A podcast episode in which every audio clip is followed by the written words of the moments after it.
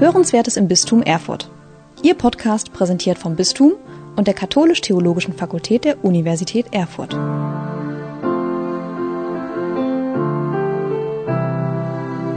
Ganz herzlich willkommen Ihnen allen zu dieser Zwischenveranstaltung zur Erfurter Bistumswallfahrt 2022 und ein besonders herzliches Willkommen an Dr. Christian Bock, Pfarrer in Eisenach und Mitglied der Vollversammlung des Synodalen Wegs der katholischen Kirche in Deutschland.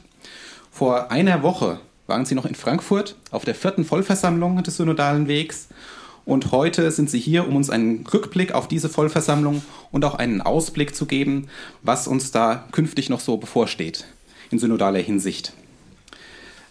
Bevor wir ins Gespräch einsteigen, möchte ich noch einige kurze organisatorische Hinweise geben. Die äh, Veranstaltung wird so ein bisschen zweigeteilt durchgeführt. Im ersten Teil werden Pfarrer Bock und ich ein wenig über die äh, vergangene Vollversammlung sprechen. Und im zweiten Teil haben Sie dann auch die Möglichkeit, Ihre Fragen und Anmerkungen vorzubringen. Äh, das bedingt auch diese Batterie an Mikrofonen, die Sie hier sehen, das liegt nicht daran, dass unsere Stimmen so schwach wären, sondern es liegt daran, dass diese Veranstaltung für den Podcast Hörenswertes im Bistum Erfurt aufgezeichnet wird. Genauer gesagt der erste Teil, also das podiumsinterne Gespräch. Die Fragerunde und Anmerkungsrunde, bei der Sie auch zu Wort kommen, die wird nicht aufgezeichnet.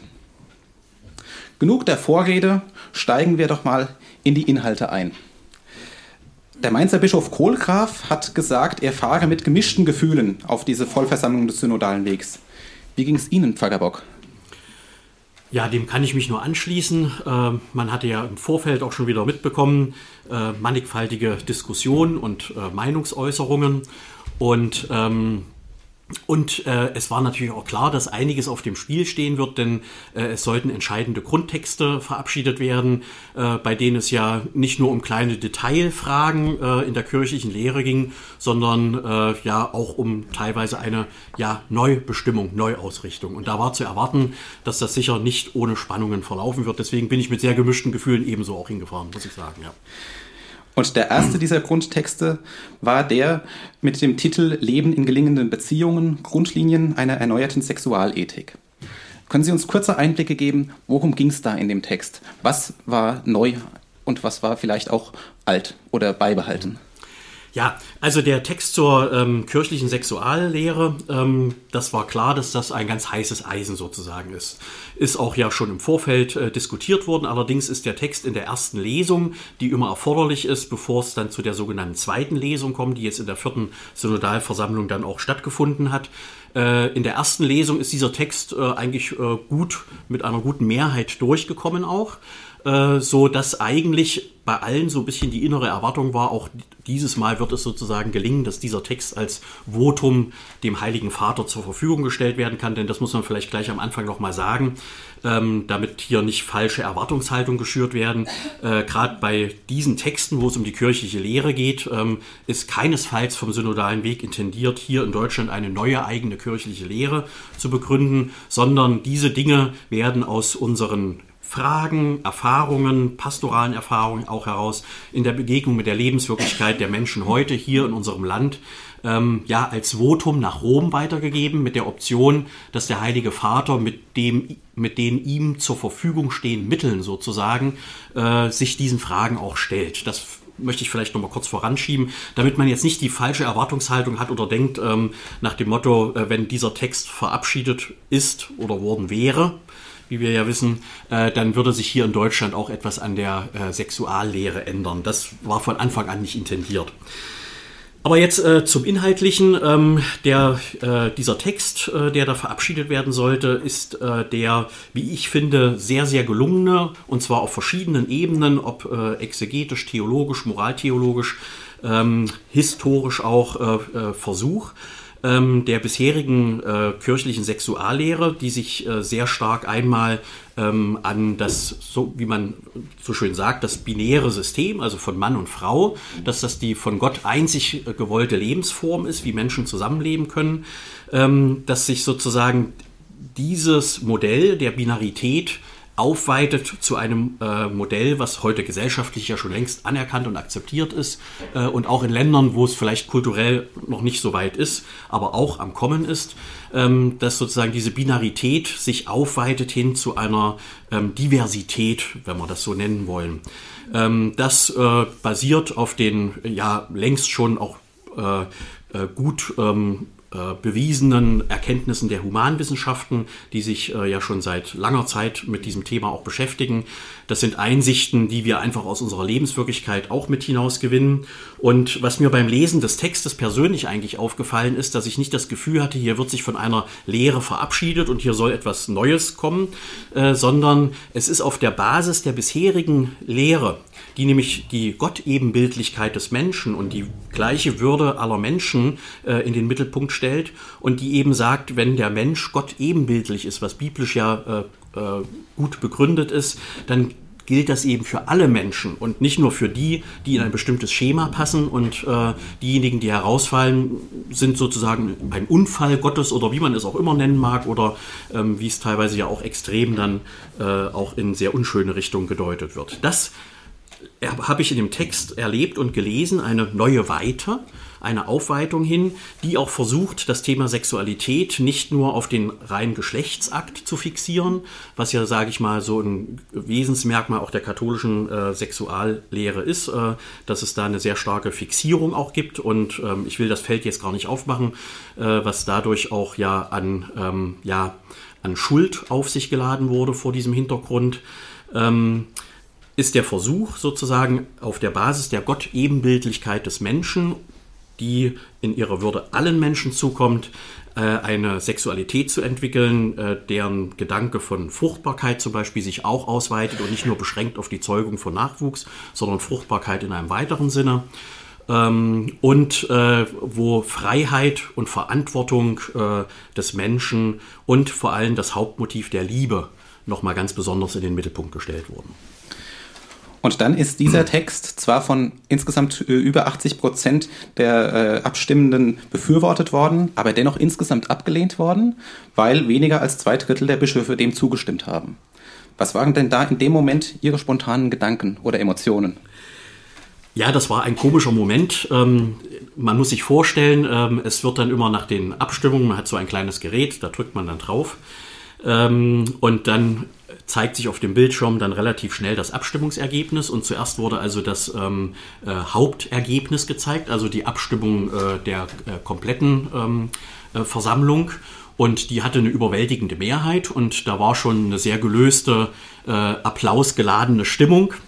Äh, und dann wurde das zweite Ergebnis eingeblendet. Das muss man vielleicht als Erklärung noch dazu sagen. In der Satzung und Geschäftsordnung des synodalen Weges ist vorgesehen, dass bei solchen Grundsatzvoten, also wo, die, wo die Lehre der Kirche zum Beispiel berührt wird, äh, in der zweiten Lesung, also die zweite Lesung, die einen Text, äh, wo über einen Text abschließend abgestimmt wird, dass das nochmal eine sozusagen eine doppelte Auswertung des Ergebnisses gibt. Bei allen anderen Lesungen und Vorabgeschichten, ähm, da reicht also die, das Votum der gesamten äh, Versammlung. Und bei diesen zweiten Lesungen, bei diesen entscheidenden Texten, da wird sozusagen aus dem Gesamtvotum nochmal das Ergebnis der Bischöfe herausgezogen. Äh, und es bedarf nicht nur zwei Drittel der gesamten Versammlung, sondern auch zwei Drittel der Bischöfe. Und das Ergebnis erschien dann also. Und ähm, wahrscheinlich waren alle zu, im ersten Moment davon ausgegangen, dass auch das die Zweidrittelmehrheit der Bischöfe gehabt hätte. Und plötzlich kam der Kommentar der Moderatorin, der äh, Professorin Nutelle, die dann sagte, ja, wenn sie das jetzt richtig sieht, äh, dann hat das nicht die Zweidrittelmehrheit erreicht. Und plötzlich war ja Schweigen im Saal und war eine große Betroffenheit. Und ich weiß nicht, wer es von Ihnen dann vielleicht verfolgt hat. Ähm, es wurde dann die Sitzung erstmal unterbrochen und ähm, die Emotionen waren dann erstmal sehr, sehr stark. Also das war ähm, ja für meine Begriffe auch äh, ist ein bisschen ein Kennzeichen auch beim synodalen Weg, dass äh, äh, ja von einer bestimmten Seite auch sehr stark der emotionale Aspekt mit hereingebracht wird. Ähm, ich bin ein klein bisschen nüchterner Typ. Mich äh, befremdet das dann, das sage ich mal persönlich. So ging es mir, weil Sie auch nach meiner persönlichen Reaktion gefragt haben. Ich habe dann zu meinem Tischnachbarn gesagt, ähm, äh, der Weihbischof Bongartz aus Hildesheim. Äh, wir saßen beide dann erstmal auch eher ruhig da und sagten, man sollte jetzt vielleicht auch erstmal eine Nacht drüber schlafen und gucken, was das bedeutet. Äh, vielleicht noch dazu gesagt, ähm, das kam mir dann auch äh, so als Gedanke und wurde ja dann auch vielfach geäußert. Ähm, wir sind auf einem synodalen Weg mit quasi auch äh, Abstimmungsformen, die äh, ja auch den äh, Formen der Demokratie angelehnt sind. Das heißt, man stimmt ab, auch mit Mehrheitsverhältnissen. Und da sage ich immer, da muss man in aller Offenheit halt auch sagen können, äh, dass Abstimmungsergebnisse nicht immer nur positiv sein können, sondern eben auch mal negativ. Das gehört nun mal zum Wesen solcher Dinge mit dazu. Was war denn nach Ihrem Eindruck die Auswirkungen, die dieses Ereignis auf den weiteren Verlauf der Vollversammlung hatte? Also zunächst einmal war tatsächlich äh, im ersten Moment das Gefühl bei vielen Beteiligten da, irgendwie kippt es jetzt. Und es stand kurzzeitig im Raum, geht es überhaupt weiter? Das stand quasi richtig vor Augen. Und das war fast so wie so eine Art Schockmoment in der gesamten Versammlung. Ähm, es hat sich dann aber gezeigt, äh, als man am Abend, die Bischöfe haben sich eigens getroffen, äh, wir anderen haben uns nochmal eigens getroffen, das wurde dann nochmal eigens ausgewertet und sehr spät kam man dann nochmal zusammen und da wurde schon deutlich, nein, es geht äh, trotzdem weiter und äh, wir wollen nicht aufgeben, auch wenn spontan einige sozusagen die Versammlung erstmal verlassen hatten, gerade von den Jüngeren oder von den betroffenen äh, Personen, die zum Teil aus den Betroffenen kamen, vom sexuellen Missbrauch oder auch von den äh, diversen Personen sozusagen, die sich da ganz schwer getroffen fühlten. Ähm, für mich persönlich war der Eindruck, dass die Versammlung dieses Gewitter brauchte als eine Art Reinigung, damit der synodale Weg jetzt ehrlicher weitergehen konnte. Das war so mein persönlicher Eindruck, äh, weil Folgendes passiert war. Äh, in den vorangegangenen synodalen Sitzungen, in den Hauptversammlungen waren die äh, Generaldebatten über die Texte, die verabschiedet wurden, geprägt von einem unglaublich hohen Zeitdruck. Ein Zeitdruck, der weder der Sache förderlich war, äh, noch den einzelnen Beiträgen. Die Redner hatten jeweils immer nur eine Minute Zeit und das wissen Sie vielleicht, in einer Minute kann man nicht wirklich sinnvoll, gut und differenziert ein Argument äh, bringen. Und das äh, war etwas, was viele Synodale von Anfang an gestört hat, was immer wieder auch kritisch eingebracht wurde, was dann dazu geführt hatte, dass man nach der zweiten Hauptversammlung gesagt hat, wir fügen noch eine fünfte Hauptversammlung an, äh, weil wir einfach merken, wir kommen zeitlich äh, mit dem engen Programm, mit den vielen, vielen Texten, kommen wir einfach nicht durch. Wir brauchen mehr Zeit. Aber selbst das hatte dann dazu geführt, dass immer noch diese eine Minute Redezeit im Raum stand und ich dadurch die Debatten als sehr gehetzt, sehr gedrängt und auch ähm, unschön empfand, weil nach einer Minute unbarmherzig unterbrochen wurde äh, und ähm, manche sich dann auch einfach tatsächlich nicht gemeldet haben, weil sie gesagt haben, bevor ich den Mund richtig aufgetan habe und was gesagt habe, äh, habe ich eh keine Chance, meine Meinung äh, da auch äh, kundzutun. Also das war so, glaube ich, äh, so ein, so ein handwerklicher Strickfehler, der von Anfang an äh, in den synodalen Weg, äh, finde ich, ähm, enthalten war, diese zeitliche Enge und diese Gehetztheit. Und ähm, die äh, Diskussionen gerade in den ersten Versammlungen waren auch sehr, sehr emotional teilweise, auch sehr äh, stimmungsmachend, äh, so dass auch bestimmte Leute, die Gegenpositionen vertreten haben äh, zu den vorgeschlagenen Texten, ähm, sich manchmal auch aus diesem Grunde nicht gemeldet haben, weil äh, sofort äh, sehr starker Gegenwind war. Es war, glaube ich, bei der zweiten Versammlung hat der BDKJ rote und grüne Karten ausgeteilt, äh, wo man sofort ein Stimmungsbild geben konnte, ich bin dafür oder ich bin dagegen. Äh, Gott sei Dank ist das dann für die nächste wieder unterbunden worden, um einfach auch eine faire und offene äh, Meinungsäußerung zu ermöglichen. Man muss vielleicht kurz in Klammern auch noch wieder dazu sagen, diese Generaldebatten zu den Haupttexten dienten nur noch mal dazu, äh, sozusagen für den Text oder gegen den Text zu werben und da Argumente zu bringen. Die Textarbeit läuft ja zwischen den Hauptversammlungen in den einzelnen Foren, diese vier Foren, die sich mit den Themen beschäftigen, wo ja eine Gruppe von 30 Personen mit Experten und bestellten und berufenen Mitgliedern äh, diese Texte ja in einer sehr mühevollen Arbeit ausgearbeitet haben, wo dann äh, jedes Mitglied Äh, online die Möglichkeit hatte, in diese Texte ja einzugreifen, Änderungsvorschläge reinzuschreiben äh, und so weiter und so fort, äh, so dass in den Generaldebatten äh, eigentlich nur noch mal so ein Meinungsbild geäußert wird. Und das war jetzt das Problem, äh, was auf diesen Text äh, hinauslief, ähm, äh, dass ja ähm, offensichtlich 22 Bischöfe sich vorher in keinster Weise geäußert hatten, ihre Meinung nicht kundgetan haben. Sie haben also sich weder in den Foren oder noch in diesem sogenannten Antragsgrün, heißt das, dieser Online-Zugang, den wir haben, äh, da irgendwo mit eingebracht, äh, auch mal krit Kritik gebracht oder auch in den Generaldebatten mal ihre Meinung wirklich geäußert. Ähm, das waren eigentlich nur einige wenige, die immer wieder was gesagt haben, wie ähm, äh, Bischof Oster oder äh, Bischof Hanke. Ähm, oder Bischof Vorderholzer, die äh, sehr stark ihre Meinung da geäußert haben. Aber der Eindruck bei der Hauptversammlung war eigentlich, dass es dadurch nur sehr wenige sind, die da auch äh, nochmal kritisch äh, von der Richtung eher drauf gucken. Und so war dann, um jetzt auf Ihre Frage zurückzukommen, der weitere Weg der, dass ich den Eindruck hatte, ähm, man hat also die Redezeit erweitert, genau, das muss man jetzt sagen dazu, äh, von einer Minute auf zwei Minuten. Und man hat die Redelisten länger gelassen, das heißt, man hat mehr Raum wirklich für eine Aussprache und Debatte gegeben. Und plötzlich war ein ganz anderer Geist des Gespräches da. Es war plötzlich der Druck, der Zeitdruck war weggefallen. Man hatte das Gefühl, die Leute konnten äh, besser auch ihre Meinungen darstellen. Und es haben sich das erste Mal jetzt auch die zugeschaltet, äh, die bisher sehr ruhig gewesen sind und nichts gesagt haben. Und somit kann ich zusammenfassend sagen, hatte ich dann den Eindruck bei all den Diskussionen, die wir dann fortgeführt haben, äh, dass es A weitergeht und B, äh, dass also ähm, es ähm, ja in einem besseren Rahmen und ehrlicheren Rahmen diskutiert wird. Auf ein Element würde ich gerne noch hinweisen, was ja auch eingeführt worden ist für den Freitag und den äh, Samstag. Es gab vor den Abstimmungen teilweise nochmal getrennte Beratungen zwischen Bischöfen auf der einen Seite, die unter sich, die restlichen Synodalen unter sich. Ähm, mal frech gefragt, ist das klug, das so zu machen, oder ist es doch eher unsynodal? Ja, das ist eine sehr gute Frage. Ähm, man muss natürlich dazu wissen, dass das Ganze aus der spontanen Situation heraus entstanden ist. Das war so nicht geplant äh, und auch nicht beabsichtigt, äh, aber es war eine Krisenstimmung da.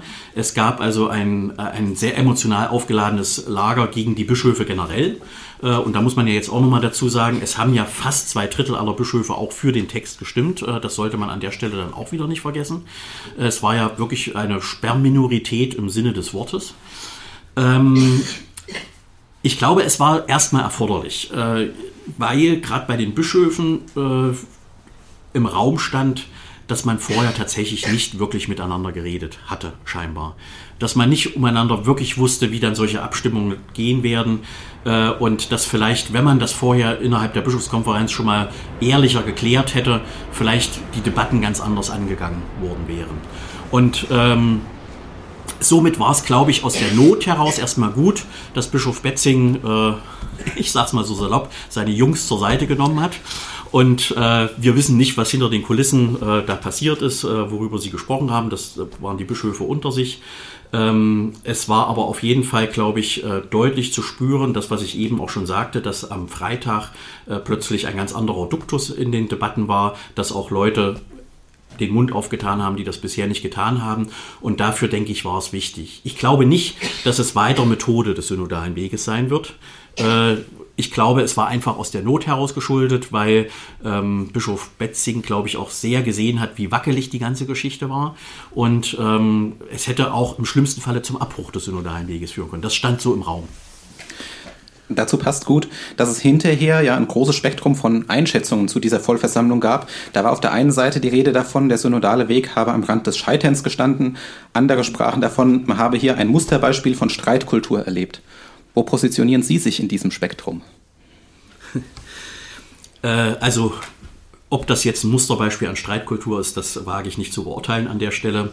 Äh, aber ich kann an der Stelle eigentlich tatsächlich nur das wiederholen, was ich schon gesagt habe. Mir persönlich hat es sehr gut getan, dass die Atmosphäre der Debatten ab Freitag eine andere war, eine bessere. Dann würde ich gerne noch mal auf einen zweiten Aspekt blicken, der vorhin bei Ihnen auch schon so ein bisschen angeklungen ist, das Thema Zeitnot. Das ist ja eigentlich eins, was sich schon durch die Synodalversammlungen hindurchgezogen hat. Und es ist auch absehbar, dass nicht alle Texte diskutiert bzw. verabschiedet werden können. Was passiert denn mit den Texten, denen ein solches Schicksal bevorsteht? Ja, das war also tatsächlich eine der ähm, großen Schwierigkeiten, dass äh, ja wichtige Texte auch auf der Tagesordnung standen, die verschiedenen Gruppierungen auch unter den Nägeln brannten, die gerne dazu ein Votum gehabt hätten oder eine Verabschiedung. Äh, wir haben die Herausforderung, dass wir jetzt im Grunde genommen äh, bei der letzten Synodalversammlung meine ich, drei oder vier Texte äh, verabschiedet haben insgesamt. Das ist äh, nicht mal die Hälfte dessen, was auf dem äh, Tagesordnungsprogramm stand.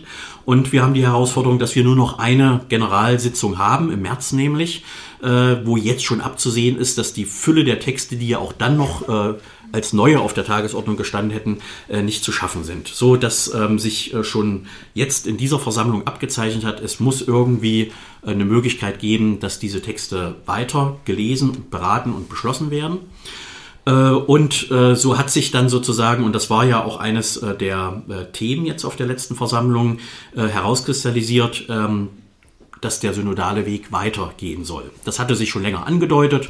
Auch schon in den ersten Debatten wurde deutlich, wir werden hier mit der letzten Synodalhauptversammlung nicht einen Schlussstrich ziehen, äh, sondern es wird ein Doppelpunkt gesetzt. Äh, es wird in irgendeiner Form weitergehen. Und wir haben uns einigen können äh, in der entsprechenden Debatte und dem äh, Votum, äh, dass künftig so etwas wie ein synodaler Rat geschaffen werden soll. Allerdings schwebt der so noch in der Luft gewissermaßen. Äh, äh, damit sich alle darauf einigen konnten, dass wir auch dem Votum von Papst Franziskus folgen, der äh, von einer Chiesa synodale spricht, also von einer synodalen Kirche. Was auch immer das jetzt erstmal heißen mag, soll genau das beraten und diskutiert werden in einem sogenannten synodalen Ausschuss. Das ist also jetzt das, wie es weitergehen wird. Es wird also nach der fünften Generalhauptversammlung wird es einen synodalen Ausschuss geben, der zunächst einmal die Aufgabe hat, wie soll in unserer Kirche in Deutschland in der Zusammenarbeit zwischen Bischofs Bischofskonferenz und den verschiedenen anderen Gremien ähm, ein synodaler Rat mal entstehen. Was werden seine Aufgaben sein? Wie wird er arbeiten? Welche, ähm, ja, welche Gewichtung hat das, was der verabschiedet und sagt? Also diese ganzen offenen Fragen, äh, die werden in diesem synodalen Ausschuss äh, verhandelt. Und ähm, was doch sehr schwammig ist, weil es nicht klar ist, aber im, im Raum steht, ich sage es jetzt mal so, im Raum steht, dass auf diesem Wege dann auch die noch ausstehenden Texte dann weiter behandelt werden, die einfach zeitlich nicht geschafft werden. Dann meine letzte Frage vorerst an Sie. Ähm, Sie haben es vorhin angesprochen, die fünfte Vollversammlung des Synodalen Wegs steht noch an im März 2023.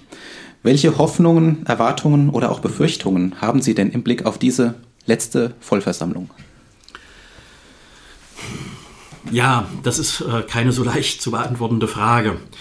Ähm, meine Hoffnung, die ich damit verbinde, ist, dass tatsächlich ähm, das, was sich jetzt äh, in den letzten Versammlungen schon gezeigt hat, dass sich tatsächlich so ein synodaler Geist herausgebildet hat, dass plötzlich Gespräche, Diskussionen, Debatten auf Augenhöhe möglich sind, was es so bisher in der Form auch äh, noch nicht gegeben hat, äh, dass offen über alle Themen gesprochen werden darf, dass also keine Denk- und Sprechverbote mehr erteilt werden, dass sich äh, alle Generationen und auch alle Geschlechter beteiligen an diesen äh, Sitzungen. Das merkt man äh, auch ganz stark, wie wichtig das den Beteiligten auch ist, dass sie da auch äh, ein Rederecht haben und äh, auch äh, mitwirken dürfen. Und meine Hoffnung ist, dass egal welche Texte dann bei dieser fünften Versammlung behandelt werden. Das steht nämlich jetzt noch nicht fest. Das wird jetzt in nächster Zeit beraten. Da werden Prioritäten gesetzt und geschaut, äh, was ist so wichtig, dass wir es da noch äh, sozusagen ähm, äh, verabschieden und was kann man auch noch mal in, in, eine in einen längeren Zeitraum geben. Äh, meine Hoffnung ist einfach, dass ähm, dieser Geist der Synodalität sich immer weiter entwickelt und entfaltet und von allen erstmal als etwas grundlegend Positives gesehen wird und nicht als etwas Böses, das sozusagen unsere Kirche sozusagen äh, jetzt infiltriert mit äh, pseudodemokratischen Gedanken oder sonst was. Also dass ähm, äh, dieses, äh, diese Kritik auch am synodalen Weg, äh, er würde die katholische Hierarchie zerstören und so weiter und so fort, glaube ich einfach, dass wir im 21. Jahrhundert angekommen sind, auch als Kirche ähm, das ist so für mich eine wichtige Herangehensweise, um auch zu verstehen, wie die Texte sich in welche Richtung sie ausrichten, dass wir einfach wegkommen von einer ähm, ja, infantilisierenden Kirche, äh, eines blinden äh, Gehorsams hin zu einer erwachsenen Kirche. Das hat sehr beeindruckend Bischof Overbeck bei der ersten äh, Versammlung auch nochmal so gesagt. Er hat gesagt, wir brauchen diese Wende, die Kirche muss erwachsen werden. Freiheit und Verantwortung des getauften Christen äh, sind etwas Unhintergehbares und ich glaube, wir haben auf dem synodalen Weg eine Ebene das erste Mal jetzt erreicht, wo das praktiziert wurde und ich glaube, wir können da nicht mehr dahinter zurückgehen. Vielen Dank, Pfarrer Bock, für diese Eindrücke, Erfahrungsberichte.